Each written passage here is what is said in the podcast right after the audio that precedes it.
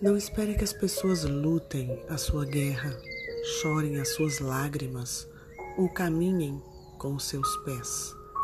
Ninguém, por mais que deseje, consegue se colocar no seu lugar. Você é o único e o seu aprendizado é intransferível.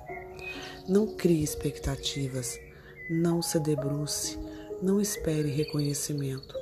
Peça ajuda quando precisar, mas não dependa de ninguém. Não se culpe, não se cobre. Use as ferramentas disponíveis e evolua como puder. Agradeça por toda a experiência, seja ela boa ou ruim. Abençoe seu passado, viva seu presente. Creia que está fazendo o melhor que você pode e deixe sua consciência te aplaudir. Um texto de Juliana Nishiyama.